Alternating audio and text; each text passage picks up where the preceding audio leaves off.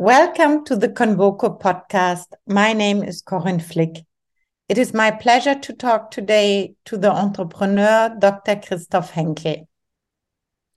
So, Christoph, tell me how important is biodiversity and what does it mean?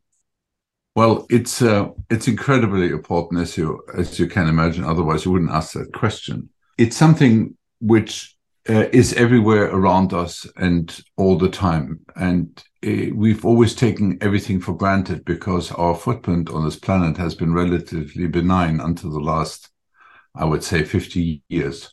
Um, when when sort of the human race has really exploded on the on the planet and and made a big difference biodiversity it's complicated you know if, if you think of everybody talks about their gut microbes and how important they are that's sort of the latest discovery in health right well, it's like this on the planet as well. If you if you dig a hole and you really put your microscope on it, and I'm not a scientist, um, you will find a huge amount of different um, animals and bacteria and fungi and all the things which work together and against each other, of course, to um, to live, and that makes part of our biosphere, and we are part of it. And we are destroying this on a wholesale scale. Um, we're paving it over. We're uh, landscaping it over. We're putting grass on it. We're putting um, uh, wheat fields on it. We're trampling it. You know, more than half of the planet, probably 70%, is now impacted by us. And with that, the biodiversity. If you go to a restaurant, if you look at your menu, you eat uh, on an everyday basis, there's probably 20 foodstuffs at most which people consume. And you can imagine what they are. They're pork, uh, cattle, some fish, um, lots of chickens, wheat, corn, soybean, and then you know a few potatoes and some legumes and lots of rice. It's probably 20, maximum 30 different original foodstuffs, um, even though the human body can probably handle 3,000 different foodstuffs. So those are the crops which we we are very good at growing and uh, getting better at growing, and they of course cover the landscape much more today than uh, a wilderness, which is equivalent to biodiversity. What is the relationship between biodiversity and climate change? It's very strong, to say the least. So let's take agriculture. When you have uh, practice modern agriculture, you bring in a, a lot of fertilizers onto fields. And in a classic way, when you do that and when you till the soil, you release a lot of carbon you also take uh, a huge amount of land away from from nature and i.e. biodiversity. If you look at sheep fields in England today, they look all very pretty, but there's, as George Monbiot would call them, sort of green deserts with sheep on them. They really uh, are very monocultural. There's nothing going on. It's one grass growing, and you know, not the hundreds of different species uh, abounding anymore because of years of monoculture. So when you do this, carbon is not going to be put back into the ground anymore. If you do cut a forest, um, you're taking a huge carbon sink out of business. So I think something like 50% uh, is what I read of the uh, CO2, which is uh, relevant to, for the heating of our, our, planet, is directly related to our impact on, on nature and on biodiversity. Which countries or regions are particularly affected? Wherever lots of people are, essentially. And then, of course, where global trade affects us. So let me take you an example, give you an example. We all want to rewild uh, Scotland. That's sort of a big thing for lots of people, and me included in some ways. But we have to be really careful because when we do things like that, we take things, we we take land out of production, if you will. And where are those calories we're replacing coming from? Or they're going to go to uh, that cattle, which we don't have there anymore, is going to be fed on a feedlot, maybe in North Dakota, and the soybean, which feeds it, is coming from Brazil. And guess what they're doing there? They're cutting down the rainforest to, to feed more cattle. So there's a relationship which is global, which follows our insatiable hunger for meat. And so it's wonderful to rebuild things, and we should, but we have to understand what the consequences are. Now, I think the, the case of Scotland is not so, such a good one because there are very few cattle compared to other places, but you get my point. And I know the American West a little bit. Uh, many years ago, when I came to an area in southeastern Utah, which was a, a, a protected wilderness area, very small, we're talking about a few hundred hectares. It felt like you were in another country, almost like a different planet. The grasses were uh, as high as my shoulders. Um, there was amount of wildlife in there, which was incredible, bears and cats and slugs and snakes and birds you you can imagine on that small piece of land right next to what everybody else would normally recognize as you know sort of high desert in america which we all know from the movies when we watch john ford westerns.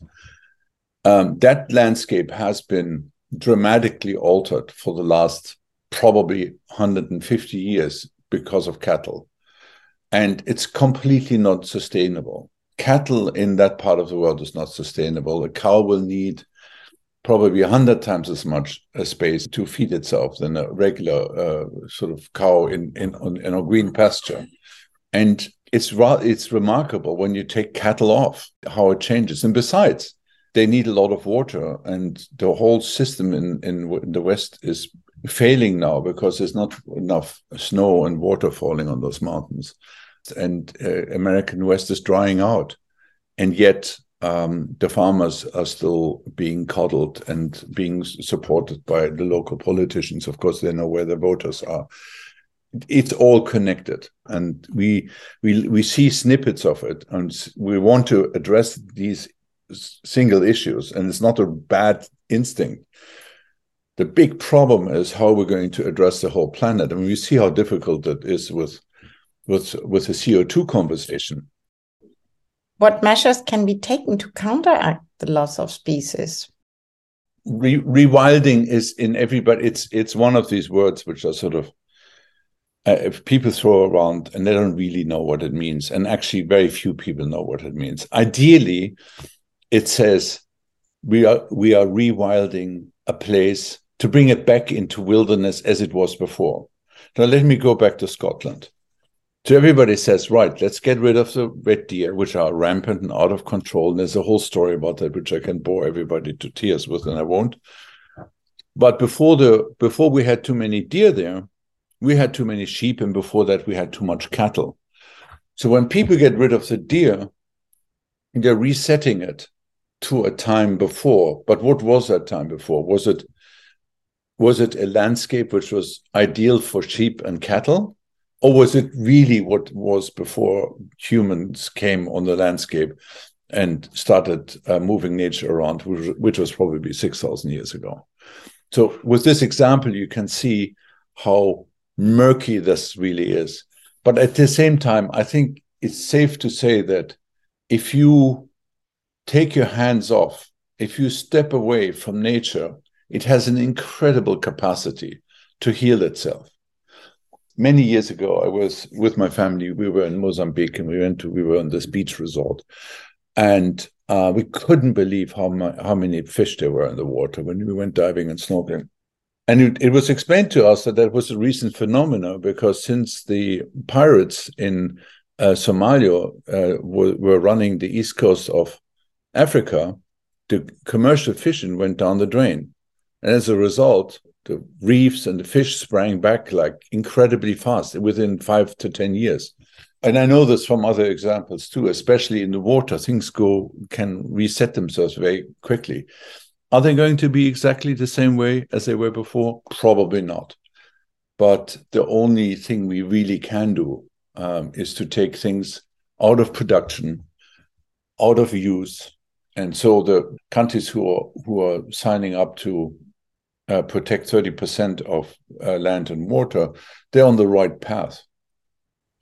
Uh, do you believe in technology? Do you think the solution is technology? Or do you believe it's more taking us out of the system and be more careful? Science plays a huge role in this. Because we're not going to let, well, hopefully not, we're not going to let billions of people starve. So the needs of billions of people will always go above those of um, of nature. And I mean, no politician will get elected if his people starve. So I believe that there are many solutions which are going to come onto the scene. An uncomfortable truth is that really intense agriculture is part of the solution because every time you make agriculture more efficient for the same amount of people, you really uh, can give more land back to nature, especially land which is not very productive. And when you then also do corridors of this retired land so that all connects to other places, then nature really has a chance to to heal itself. So people always talk a lot about cattle, and there's a lot of attempts to get wean people of meat, and it's going to be really difficult. I really only can imagine a scenario where we manage to get to grow our food in a different way, especially protein, as we do today, then we can, then we have a chance. Because as soon as we get the cows off the land, and I like a steak as much as the next guy, the better chance we have. And, and amazingly, some of the processes which we can, science can use to make things taste good are very well understood. Fermentation. So everybody know, likes a beer, a wine, a piece of cheese, and a yogurt.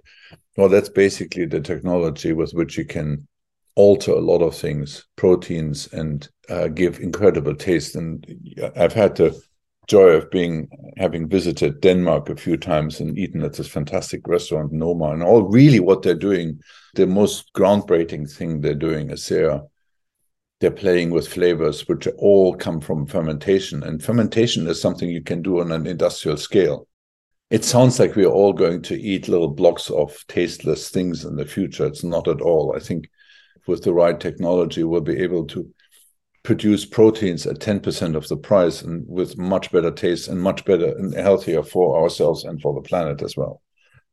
That sounds like a lot of science fiction, and I think we have to strip it of its uh, hopefulness and and get busy. And there are some people who are really investing in this I myself, I'm in the vertical farming business. I think that's a very small solution for one specific problem, but it's yeah the only way I think we can get out of this uh, problem of having more and more hungry people on this planet, and really a diminishing ground to feed them off of. That's a big issue. Why is it so difficult for people to understand that a system is only as strong as the other system it is in relationship with? Because 90% of people do not live in, in nature. I think it's very simple. If you are sitting at home, as I do now, uh, in a city, that's the flip side, you don't really understand it. I really think we need great storytellers to explain this situation to us. You know, I mean, you think about Attenborough, he's done more for people's understanding of this planet than anybody else.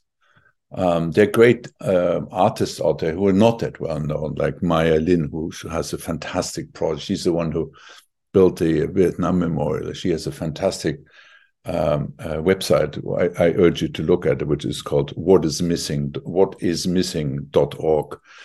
I think storytellers can bring it to us. If you try to put it into numbers, it becomes abstract.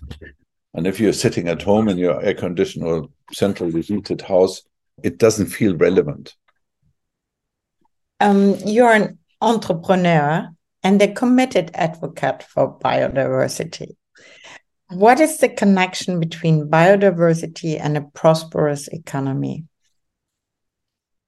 Well, I think we need to understand that nothing is for free it's not a new uh, conversation. We have been using um, water and air and you know the raw materials from the ground as if they were for free, and most of the time for free water and for free. And we're now realizing that things are becoming not free anymore, and we're measuring, as I just mentioned. You know, we we, we can we can put a price on CO two. We can put a price on water. We can put a price on cleaning water. We can pro- put a lot of these prices we can put on, but there isn't a price on biodiversity, on the value of having millions of species uh, competing with each other, and we're losing half of all our species in a short amount of time. So we have to find uh, a way to deal with this. Um, it's one thing to have all good convictions, but if we all go to the office tomorrow and say, "How are we going to make our numbers next year or this year?" Um, that conversation is not being really, uh, it's not really coming up. And unless we put start, uh, we, unless we start putting values on the loss of biodiversity or on biodiversity itself, then it's nothing's really going to change other than some, you know, rich hippies who make a difference. But you know, they are success stories. So if you if you think that this whole ESG movement is, is has taken off, I mean, there's more investments done last year in renewable energy, and then in extractive uh, industry energies, oil and gas and coal more than ever, over over a billion, a trillion dollars, maybe 1.1 or 1.3 trillion dollars, a huge amount of money. So you suddenly see that you know this thing thing is taking off, and that's what we need for biodiversity as well. There are efforts uh, from between countries and uh, you know the European Union. Everybody's getting busy, but I do think we need more more more numbers and if we can't get numbers because it's complex, well, then we need to tell great stories, as I said earlier. If we tell great stories about, like Attenborough did, uh, and he won't do it for forever because he's not getting any younger. Um, if we keep telling these stories, people will react to it. So, naming, shaming is step one. Incentivizing industry is step two. And if all of that fails, then it's legislation and taxation, I'm afraid. But we're a long way away from that because, again, nobody really knows how to put a number on things. If the yields improve on the field, that's a number you can play with. But if you lose uh, a thousand acres of rainforest in some unheard of country, then nobody will bat an eyelid because it's not there. It's not where they live, right? So it's a huge issue, and we really need to drum up some support for people to to learn and get on the program. Sustainability and climate action are on the agenda of every company today. But what about biodiversity? Not so much. Again, for the same reason. I mean, it's so hard to measure, right? Um, I mean, I, I, look at my own uh, companies I'm involved with, and I'm lucky if I find the word biodiversity not just in the annual report, but in the sustainability report. And if it is, there's very little reference to it because, you know, the author doesn't really know what it means. So we have a huge amount of teaching to do. Are you going to change it in your businesses? Where I can make a difference, absolutely.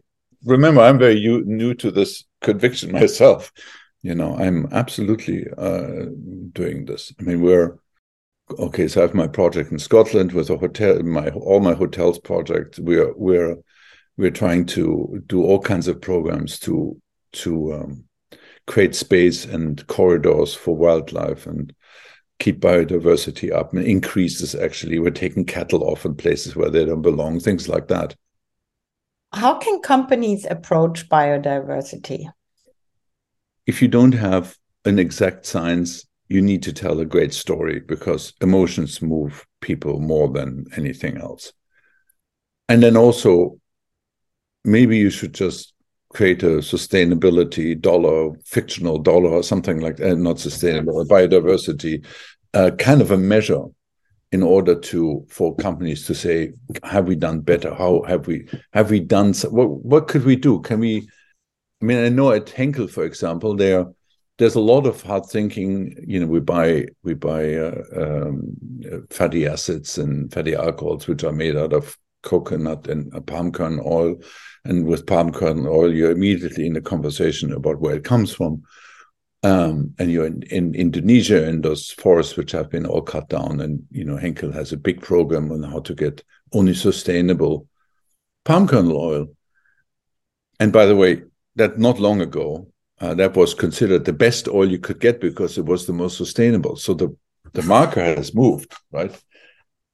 But you know, the, as long as you use these raw materials, they've got to come from somewhere. So, can you make better use of of materials? Can you use less? Can you use uh, other materials which don't have such a huge impact? All of that is, I know that is happening in a big way in in our industry, and at least with, especially with our company, um, because consumers sort of demand it. They don't really know ask know how to ask for it, but they know there's something wrong with the picture.